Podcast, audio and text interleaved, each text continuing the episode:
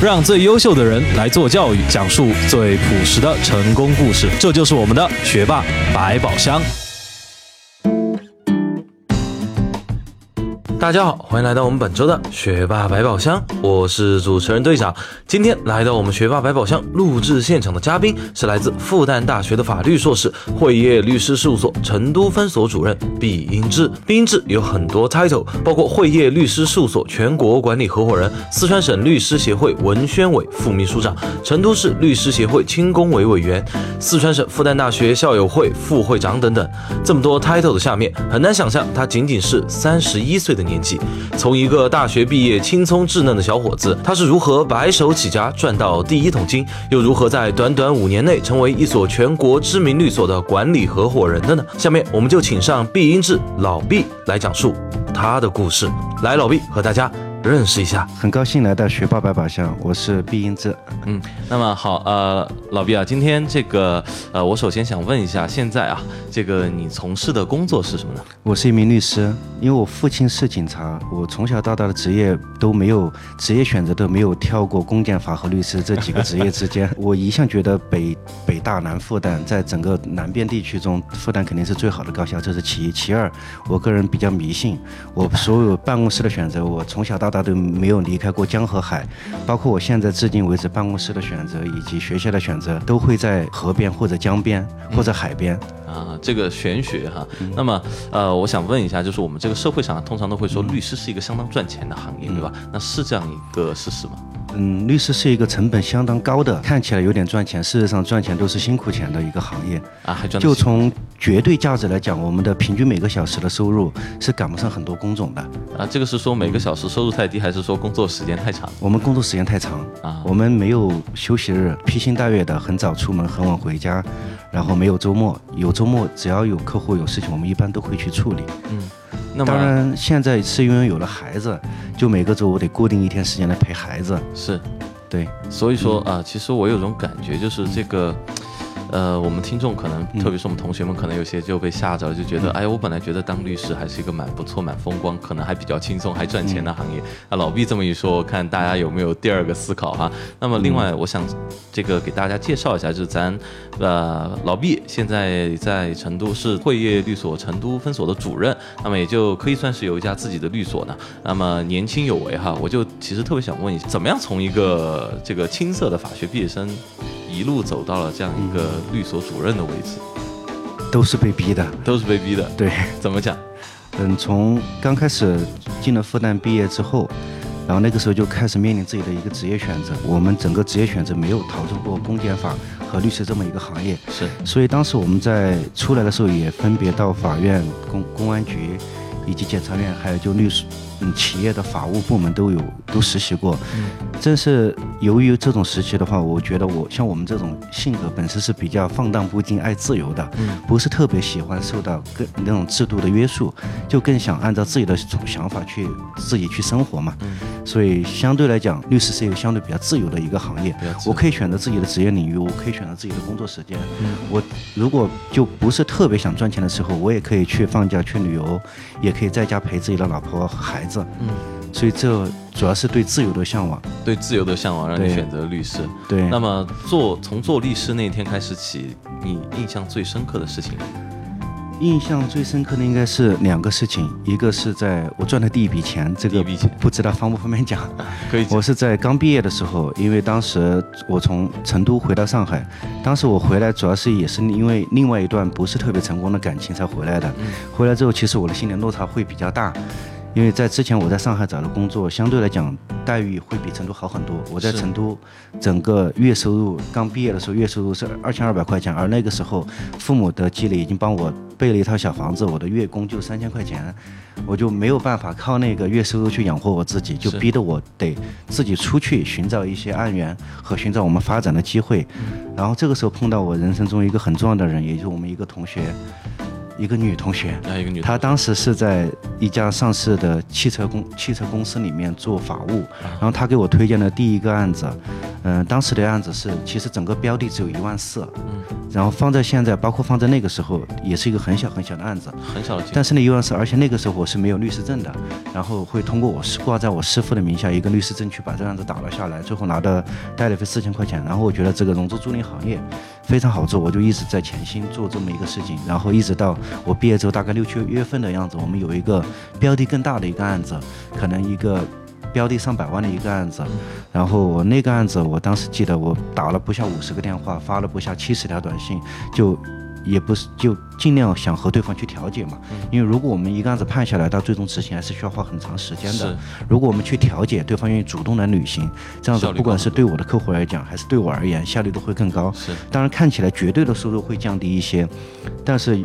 我们律师的成本主要就是一个学习的成本和时间的成本。对，如果能够把时间成本控制下来，那笔生意我还是赚的。对，然后再通过这种方式，我们去了无数次贵阳，在贵阳，然后把这个车收回来，然后拿到公司去进行拍卖，拍卖的金额大概是六七十万吧。然后我们拿到了第一笔律师费。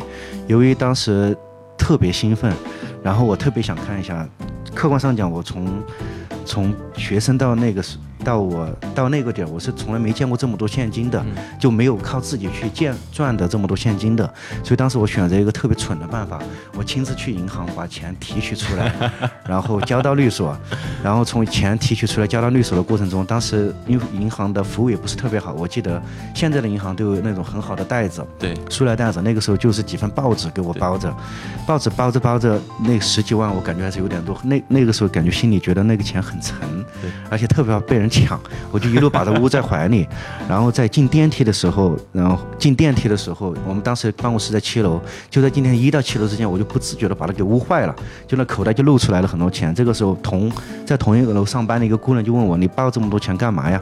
我这是公司的钱，公司的钱。然后心里还有点小紧张、小雀跃，而且那个时候我还清清楚的记得我有点。脸红的样子，然后最后我把通过这个钱，然后交到财务室，然后一叠一叠的数完，然后因为我们的提成是月底才发的，所以就一直等着这笔钱。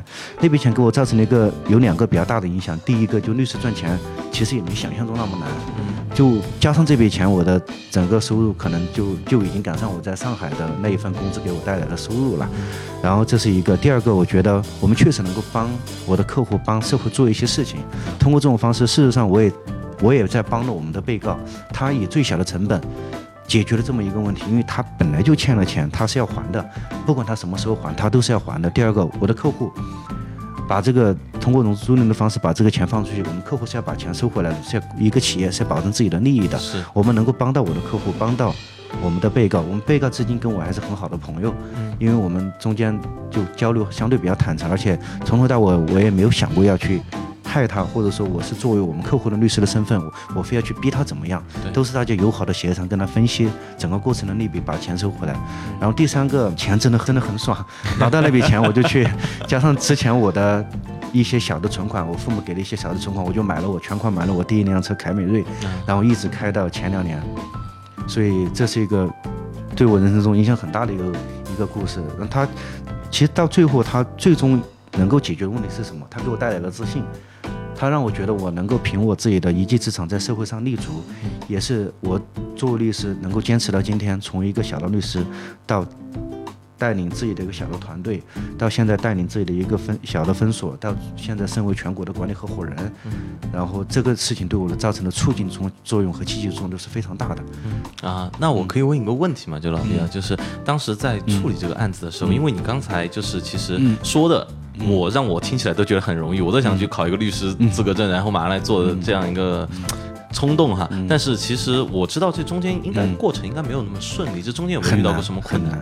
中间最大的问题就是碰到那个被告骗我，骗你？对他今天说好，你过来，我们去解决这个问题。然后我就飞到上飞，从一早一早上起床，然后飞到贵阳，等到他一天他不出现。然后我又灰溜溜的又飞回来，啊，然后过段时间他又说你过来，我又去处理，然后又灰溜溜的飞回来，然后我通过他找到他的家里人，找到他的妹妹，甚至找到他的女儿的前女前男朋友，然后通过各种方式去找到这种信息，然后不停的跟他沟通，最终才顺利的把这个案子做完。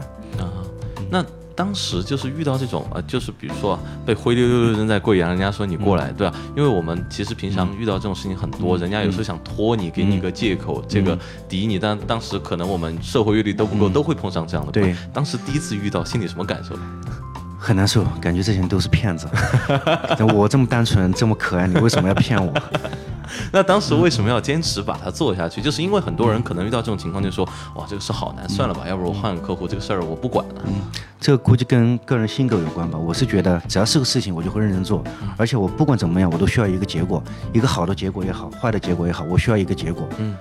所以说，这个就是支撑你下去的一个动力。OK，那么讲到这里，其实刚才老兵你有提到，现在已经是这个咱们汇业律所的全国管理合伙人了。那么其实也就是说，差不多在一个律所里能做到的最高的职位了。那这件事情怎么发生的？因为就我刚才听出来说，您第一次赚钱的时候，可能还是一个单飞的小朋友。对。那么现在是怎么样一步一步走到这个职业生涯的顶峰的呢？然后我们当时是做了一个很好的选择，就是在成都年轻的律师中，一一一二年的时候，嗯，专业化律师律师的专业化的这种态势还没有那么严重。嗯。然后但那个时候我们就主动做出了选择，我一年放弃了很大其。很多其他类别的一些项目和案子，我们是下当时我回成都，我是下定决心要做并购和证券的，直到今天我都在坚持。然后，但是我要养活自己，我只能去。很多律师就在那个时候就走偏了路，就觉得我为了养活自己，我什么案子都要做，什么会议、什么客户我都要去接触。但是那个时候我就已经下定决心，我只走专业化的路线。迄今为止，我能做的事情也就融资租赁、私募证券并购，就别的项目我都不是特别精通。所以说，呃，能不能介绍一下？就说咱们律师如果要接案子，咱们说什么都接。嗯，比如说有哪些种类可以接？很多交通事故、劳动争议、婚姻家事、刑事辩护，然后普通的民事纠纷、各种相邻权纠纷，然后。公司常年顾问，然后公司法务跟法务相关的工作，就比如说修改一些合同，还有就是像我们这样的证券类的、并购类的，还有做私募的一些律师，有很多种律师的分类其实是分很多的。明白。还有环境法这样的偏门的法律部门。那在这个过程中啊，我们问一个俗一点的问题：哪几个方向最赚钱？并购号称律师市场的王者，并购业务能够。能够赚钱，这是肯定的。第二个，中国大多数律师业务是靠诉讼赚来的，诉讼诉讼也是个很赚钱的一个方向，特别是那种标的比较大的。嗯，比如说贷款合同纠纷的那种银行银团贷款合同纠纷的诉讼，可能涉及一个项目涉及几个亿，甚至有几十个亿的。那最近大家都知道那个乐视网的那些那些事情，一起诉的金额都在上，可能几亿上十亿。像这种，即便按照很低的一个千分之几的比率，律师收入上千万是肯定没问题的。然后第二类就是大型的并购或者大型的 IPO 证券类的这种项目。最近我们所了解到的。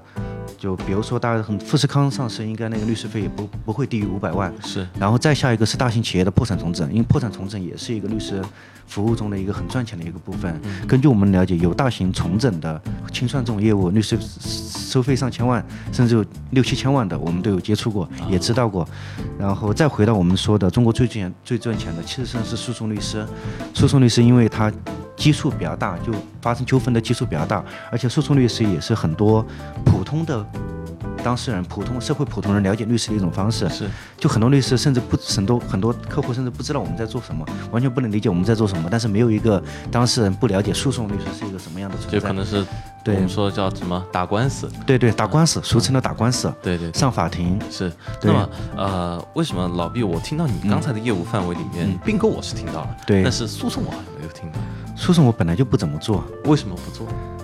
我这也跟性格关系，因为我一向争强好胜，诉讼业务一定要打赢啊！我一定要打赢，这样子会给我带来很 很痛苦的一种感觉。是，也有可能输。对我有可能输，而且我也输过很多次。是。然后，当然我不是因为怕输我才不去打，我是只是觉得过于去投入一个精力，最终得不到太多的东西，我自己内心就会做出一个选择。然后就是因为我有的做那个诉讼律师，是因为他争强好胜才做诉讼律师，而我是另外一种极端，我过于争强好胜。我总想干别人，然后会穷尽一切手段去干别人，而且每一个案子都会消耗费我很多精力，到最后我觉得不划算，所以现在我都会把很多诉讼业务给交到我的团队律师，专门做争议解决律师去做。我对他们要求很简单，他们有有我这样的能够积极的把这个事情做好的一个心态，然后当然也我也经常在劝他们要心态放平和一点。我经常劝别人慢慢来才会快，我也劝别人说，没有必胜的案子。当然也没有必败的案子。然后大家作为一个律师，因为每每一个案子，要不一一方胜，要不一方败，总归是有胜败的。零和博弈。对你也不要太纠结这种绝对案子的胜败。当然，我们要考虑好风险。就我们觉得会败的项目、会败的案子、会做不成的案子，我们一定要妥善的、积极的跟我们的客户沟通，让他有一个这么一个心理预期。嗯嗯。也就是说，其实现在律师还有一个心理疏导的工作在里面。律师的心理疏导工作很重要。是。然后我们最近期就碰到四起律师因病去世的。而都是那种非常优秀的律师，他们去世表面原因是因为生病，有的是因为胰腺癌，有的是因为心脏心脏骤停，有的是因为有的是因为一些抑郁症的原因。嗯，但是归根结底，他们还是过不了心里的那一关，他们不能够嬉皮笑脸的去面对人生的难。大家好，如果您是第一次收听我们的节目，请允许我们做个介绍。我是主持人队长，我是顾问拼一，我是策划科学，我是顾问依依，我是制作人志哥，我是顾问宇军，我是策划扯哥，我们是学霸百宝箱。如果您喜欢我们的节目，那就赶快点击屏幕右上角，把精彩分享吧。老毕，你当时选择的这些，比如说咱们所的这个一个业务方向，是因为说你预期到这个可能是今后比较火爆的行业，还是说当时就一拍脑门说 OK，我觉得我比较喜欢这几个，所以我做这几个？绝对是有预期的。我以我做的这几个事情来讲，融资租赁，我们当年出来是融资租赁公司是。处于一个非常刚起步的一个阶段，而且是一个快速爆发的这么一个阶段。我们很多同学出来之后都进去融资租赁公司做法务，然后而且根据我们的之前的了解，融资租赁在美国是仅次于银行信贷的第二大的债权融资的模式，是，所以它一定会有一个蓬勃的一个爆发期。但后来我逐渐降低了融资租赁的投入的精力的比例，是发现中国金融市场一个很大的问题。中国金融市场的钱都是来自于银行，是，所以银行事实上才是最大的客户。然后融资租赁领域也好，包括私募也好，信托也好，很多都是依托依托于银行而来的。这样子的话，大大限制融资租赁行业的一个发展。然后这也是我后期逐渐分了精力在私募和证券领域的。然后私募证券是因为我们复旦毕业生在。本身在这种领域内之内就有一定的先发的一个优势，然后我们很多优秀的学长学姐，甚至我们现在看出来有很多优秀的学弟和同学，他们在这个领域都做出了很出色的成绩，这也是一个学校的文化给我们带来的。但这也导致另外一个问题，很多传统的律所不愿意在负担的毕业生，是因为我们尽想干并购、干证券，不愿意去做一些诉诉讼的一些小的诉讼的案子。所以说有这有有有的是基于判断市场的判断，我觉得它一定会成长起来；有的是基于我们内心的一个理想，我们一定要坚持一个事情，把它坚持下去。我甚至觉得这个事情做了之后，发现这个事情不能做，对我来讲也是个很好的成果。是，至少我做了。对，那么啊，讲到这里，我就继续往下说哈，老毕，就咱这个一步一步走到这个会业律所全国管理合伙人，你是一开始出来毕业就在会业吗？嗯，不是的，这个一定要跟大家好好沟通一下。我我算是那种非典型的。非典型的从上海回来，本来一心想进大所，然后在成都进了一个小所，然后再从小所再回大所的这么一种路径。因为大所工作的律师，他有什么好处？他基于一个非常完整的这么一个培训，他能够做好一个零非常好的一个零件，就在部分领域之内，他能做得非常出色。是。但是小鼠的律师，他有什么好处？就在于他能够从头到尾接触一个案件，他不会只是一个螺丝钉。是，他就可以从接触客户也好，跟客户沟通，然后做案子，到最后跟客户交费一个成果，到最后收取律师费，他能够完整的见整个过程。但到手律师是见不到的。然后我是从从一心想进到手，在成都再进小，最后再进到手这么一个过程。嗯，当时我记得在应该是在一三一三一四年的时候，我但我一一一直就不想在小所待着，因为我觉得是接触不了非常完善的一个培训，而且。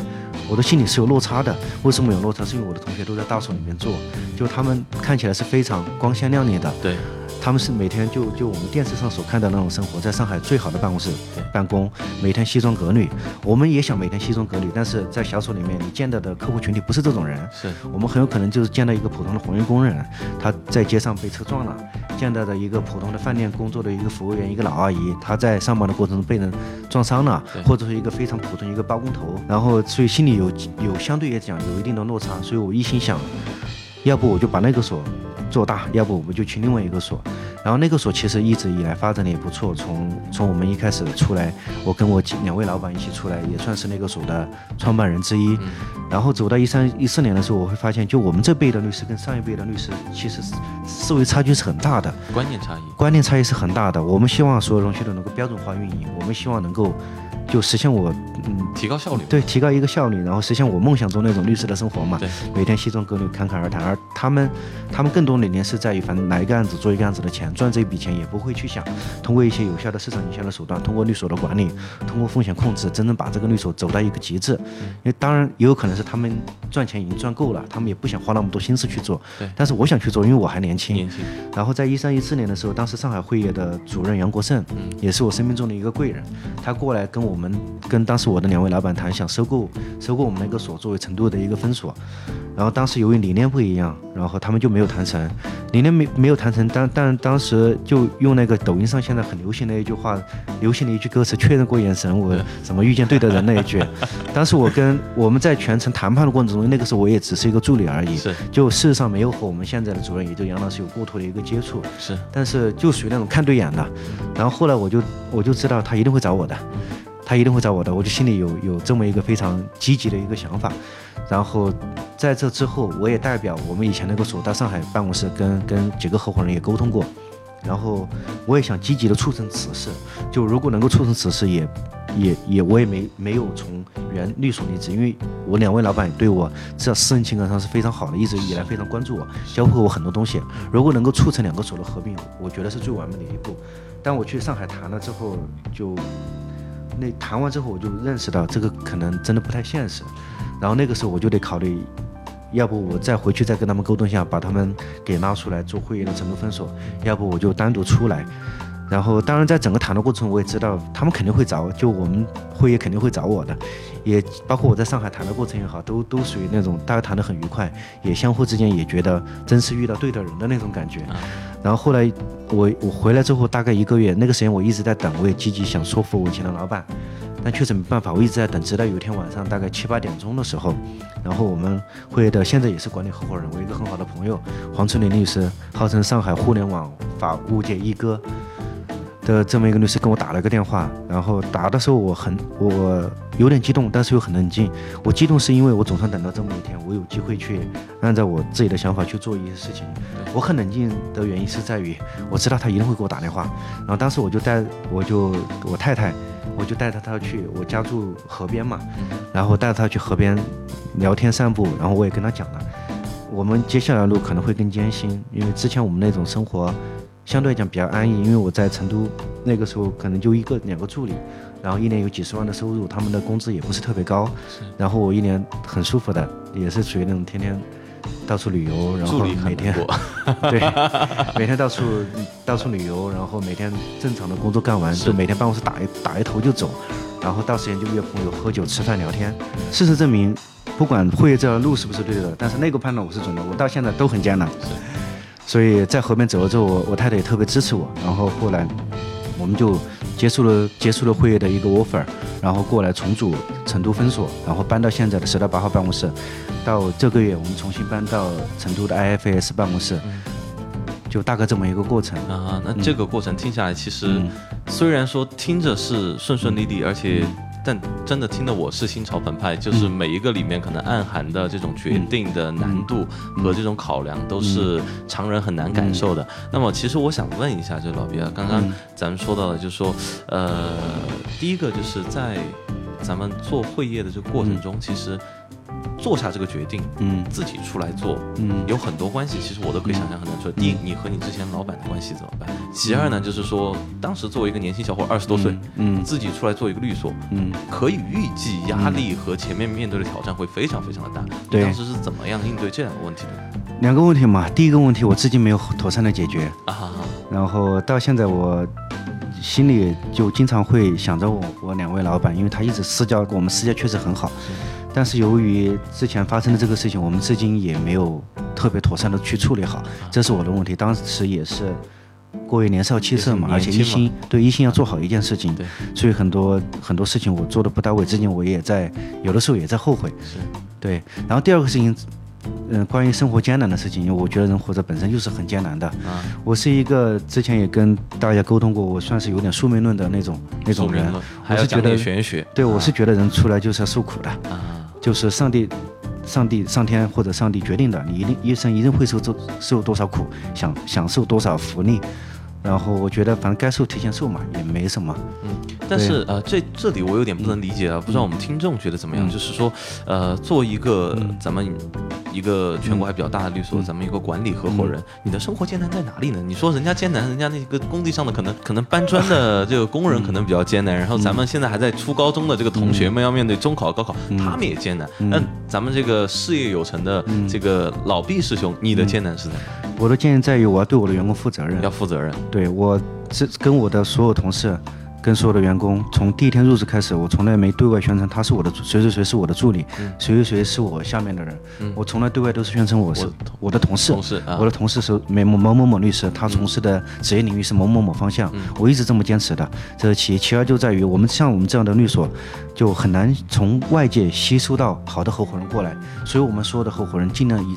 自己培养为主，然后但是要培养一个好的合伙人很艰难，就在于我前期因为刚来的律师会比较迷茫，然后他收入也会比较偏低，我们要尽力保障他们的一个收益，让他们至少在同龄阶段过上更体面的一个生活，是让他们去觉得在会业工作跟我一起工作会是一件很开心的事情，也能够赚到钱的事情。不谈钱的老板都是扯淡的，我一直坚持这一点。然后第三个，我们现在有更大的压力在于我们。想做到成都或者成都分手做到四川的潜力。以及我们现在毕竟基于全国管理合伙人的身份，我们想把会员律所做到全国的前列。事实上，这是一个很大的一个压力。艰难主要是要体现在这些方面，我得对我的员工负责，得信任我的合伙人负责，对我们的律所负责。对，其实可以听出来，老毕是一个非常有责任感的人。这其一，我想也是老毕成功的一个原因。第二呢，其实更多的压力来自对未来的目标的一个设立，就是其实人在不断挑战新目标。如果做到这儿就停了，其实大家已经没什么压力了。刚才老毕有说到，就是说很多你在决策思路的过程中，其实有咨询过。师姐就是这个毕师兄的太太。那么你当时我们说这个师姐是从什么时候跟你在一起？又在事业上有没有给你提供过帮助？嗯，很大的帮助。然后我先说下我们认识的过程嘛。其实我太太她出出来工作的年限比我长。然后在我因为她本科毕业，我是研究生毕业，在我。他本科的时候就已经出来自己开店，然后已经很多积累很多丰富的一个社会经验。我们是从小在学校里面长大的，然后出来的时候属于特别嫩。然后当时我们见面是在我同事的一个娱乐局上，一个 KTV 局上。然后当时我我跟我们同事在喝酒。然后正好我我们那个时候也也是就大家很常见的一个情况，就都是男生嘛。是。然后我们就叫同事去叫几个女生过来，然后他们就正好叫了他们几个朋友过来。然后叫朋友过来之后，因为那个时候我看起来是比较显小的，毕竟没有工作嘛。现在也显小白一个。然后他们 当时就逼就让我也不叫逼着我，就让我叫他们每个人都这个姐姐那个哥哥什么的。那我叫还是得叫嘛。叫完之后，但是我心里很不爽了，我年龄肯定是比你们大的，而且我们好歹也是复旦的硕士，你也不能这么欺负人，是不是？然后这是知识分子还是有对知识分子还是有尊严的，我们也不是没底线的人嘛。对对。然后就所以这个事情有有有点小深刻的印象，当然这不是什么特别坏的情绪，只是有点有点小小小的那种心里觉得我本来年龄大，为什么叫你姐那种感觉？对，这是一个。然后第二个，嗯，当时我太太穿了一件。红色的裙子，然后一个腰有点短的毛衣，腰有点对。然后他每次站起来或者唱歌的时候，他的手臂扬起来的时候，我就能看见他的腰，然后就是那种感觉让我感觉特别好。然后我就觉得，因为我之前也跟大家沟通过，我是因为因为另外一段失败的感情而过来的，所以那个时候他能够走进我内心，这算是一个，他露出了那截腰，算是生命中透过了一段曙光。之后。